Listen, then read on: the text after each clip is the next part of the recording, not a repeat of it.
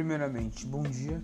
Meu nome é Victor Roma e eu vim falar aqui um pouco mais sobre um texto que eu fiz, que é um texto expositivo argumentativo, que neste texto eu discuti um pouco mais sobre o assunto que foi solicitado para gente.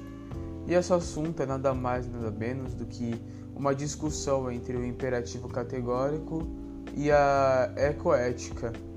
Bem, é um, é um texto que eu visei colocar os, um pouco mais sobre a ecoética, sabendo como que ela funciona com, junto ao imperativo categórico e como que esses dois, o que, que eles têm em comum e como que ele juntar esses dois conceitos em um só, mais ou menos, como que eles fun funcionariam junto.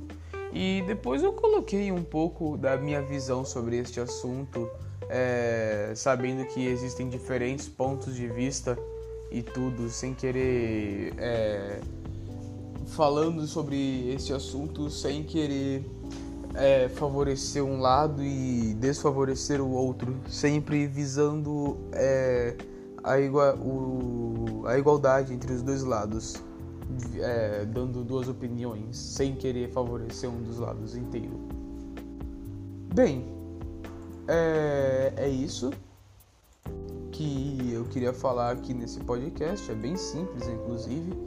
Só que o texto eu acho que ficou bem legal. Espero que você goste.